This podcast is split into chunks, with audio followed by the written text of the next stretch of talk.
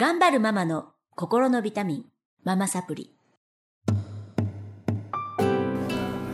皆さんこんにちは。ママサプリの時間がやってまいりました。この番組は上海から世界へ聞くだけでママが笑顔になるママサプリをお届けしてまいります。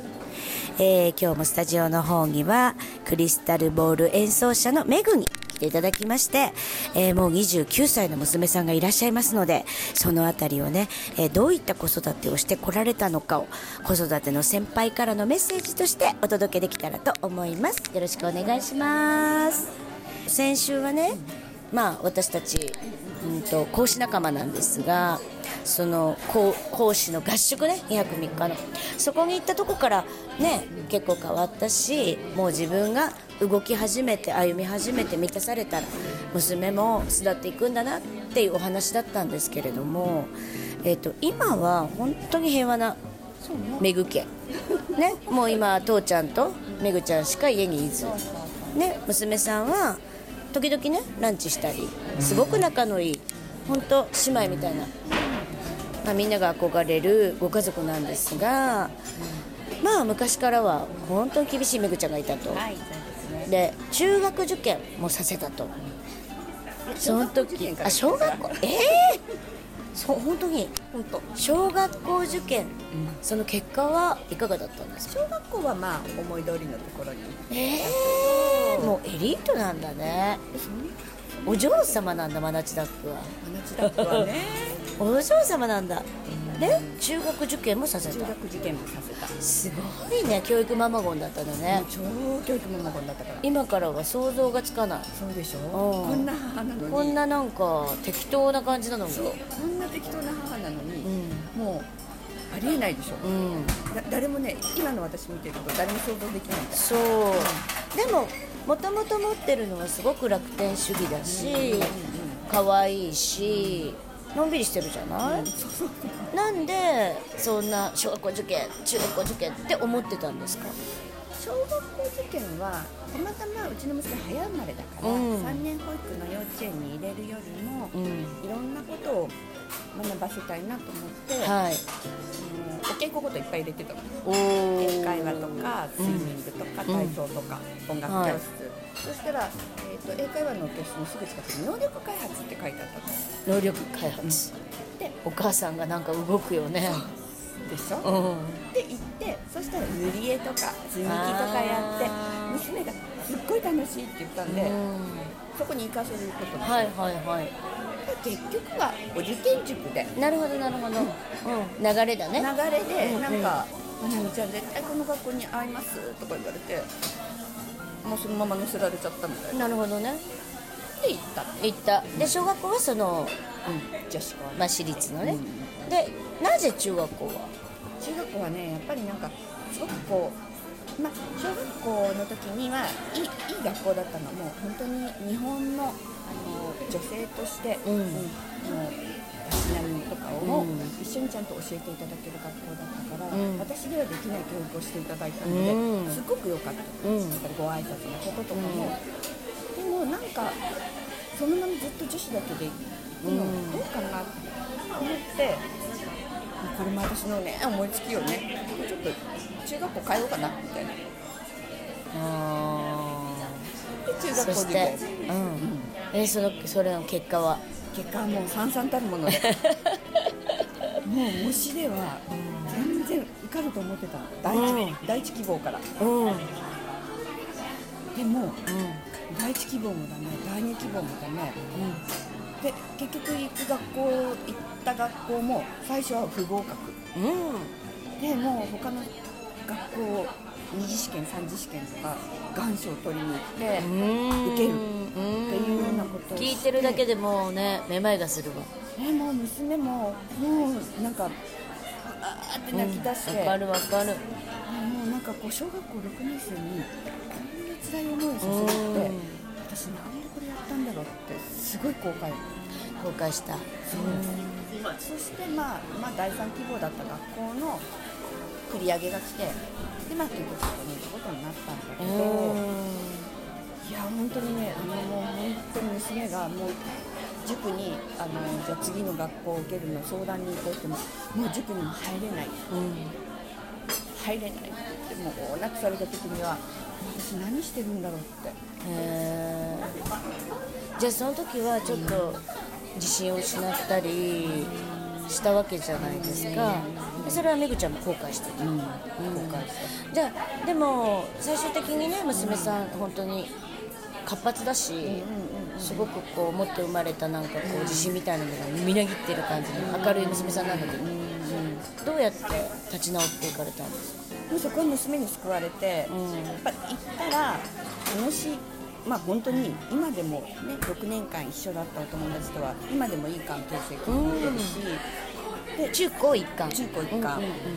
でやっぱりそういう楽しめるっていううちの娘の持っている力に救われた。素質だねやっぱりね。救われた、うん。でだから私思っているのはそうやって受験しているママたちに本当にお伝えしたいのは、行くべきして行く学校には行くって思ってるの、そうそう。選ばれるよね向こうからね。わかる、うん、で子供の持ってる素質によって、あのやっぱ子供が分かってる。答えは持ってるかなって私も思いますね。うんお母さんがあれこれ心配しなくてもね。もう結局い行く行くべき行く。べきところに行く。うん私もそれはすごく思う。なるほどね、だけどやっぱりそうやってきたことって親の愛であり、ね、一生懸命やってきた努力って響いてると思うからね、うん、無駄ではない。まあね辛い思いもしただろうけど。そういう話したことありますか娘さんと。辛い思いをした。受験嫌だったとか。あもうお友達と結局遊べない。うん。それがすごい嫌だった。なるほどね。そうあの中学校受験の時なんか本当後半になればもうほとんど毎日塾だったから、塾家庭教師塾家庭教師みたいなスケジュールだったから、うん。それはすごい嫌だった。嫌だった、うん。じゃあそれをいつぐらいから手放せたんですか？そのコントロールっていうのかな？自分の決めた方向。うんうんうんうんうん大学までは全部めぐちゃんが決めて。学校までは決めてないけど、うん。だって大学の願書私全部書いたもん。おえー、あーすごいね。それすごいね。娘はうんうん。もうそんな風に育てられたから私勉強だけします。へえすごいママゴンだったんだ。私勉強しかしませんみたいな。えー、そっか。願書私書いたからねうんなんか聞いてるとね、まあ今、まあ、過保護過干渉っていうのは、まあちょっと悪いイメージで捉えられるじゃないですか、だけどすごく愛を受けてすくすく育ってるように感じるんですね私は。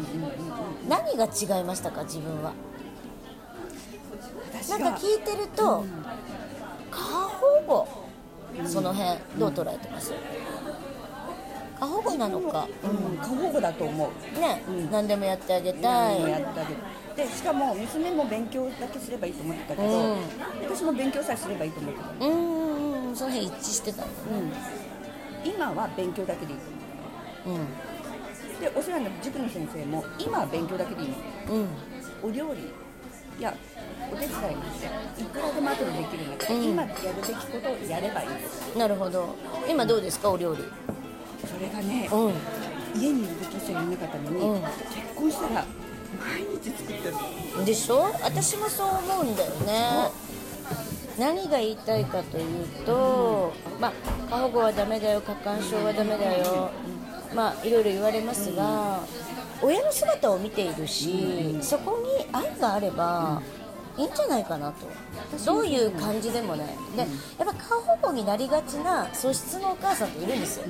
これはねどうしようもなくって、まあ、めぐりが本当にそうなんだけど、で逆に過保護になれないお母さんもいるのね、でこれは本因なのかとか、あーっていう話になるんだけどそうではなくて、えっと、愛があってそのお母さんらしく生きていれば、か感じ取って、でお母さんが作ってるお料理作ってる姿、何かやってくれた姿見ててね、その通りになってるんですよね今。めぐちゃんみたいになってるんだよね。見てるんだよね。教えなくてもからちゃんと親も選んできてると思うし、行く道がね世間では過保護と言われるかもしれない、世間では公認って言われるかもしれないけれども、ちゃんと必要な母親に、うその子は選んで生まれてきてるんだ。からそこをに向かってその親もまあ100%だよね、その子供に関わるときに100%放任でもいいと思う。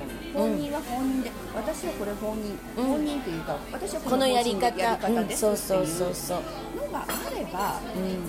愛があればいいのかな。そう伝わるのかな、うん。なんかねそう思いながら聞いてました。うんうんうん。だから結構責めてるお母さんいっぱいいるんだよね。やっぱり過保護すぎるかなとか私こんなに手出しちゃうでそれ悪いってなっちゃうんだけど、いいんじゃないかなと。うん。思いっきり甘やかして思いっきり愛。それがその人の愛なんでね、とちょっと感じました。それを受け取る子が私のところにやってきてやってきた。うん。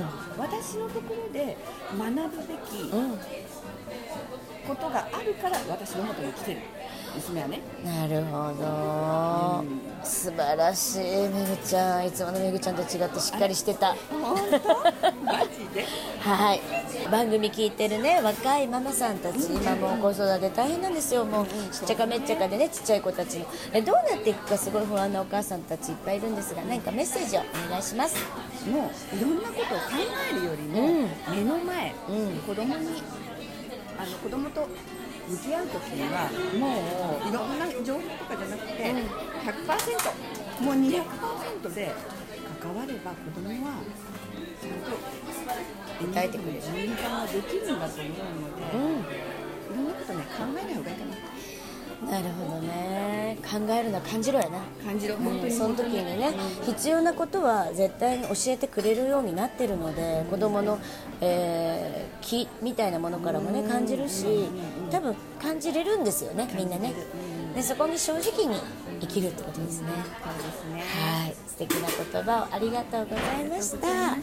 では4週にわたりまして、えー魔法の質問のね同じ講師仲間であります、えー笑顔で人をハッピーにするスマイルかよさんと。そして、えークリスタルボールの音色でね人々を癒している。クリスタルボール演奏者のめぐちゃんにおいでいただきまして4週間盛り上げていただきました。ありがとうございました。